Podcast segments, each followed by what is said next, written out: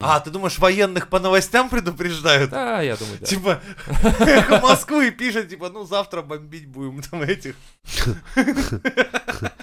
Чуваки такие, блядь, так это ж встать пораньше завтра надо, А наверное. тут на дожде выходит другая статья. 8 утра бомбить. Я такие, блядь, в 6 или 8. Ёб твою мать, кому же доверять, какому источнику? И позвонить некуда. И Такие, написать не, некуда. ну мы в- раньше восьми мы рабочий день не начинаем. Мне не за это платят. А в РБК вообще написали 22-го. Ёбнуться.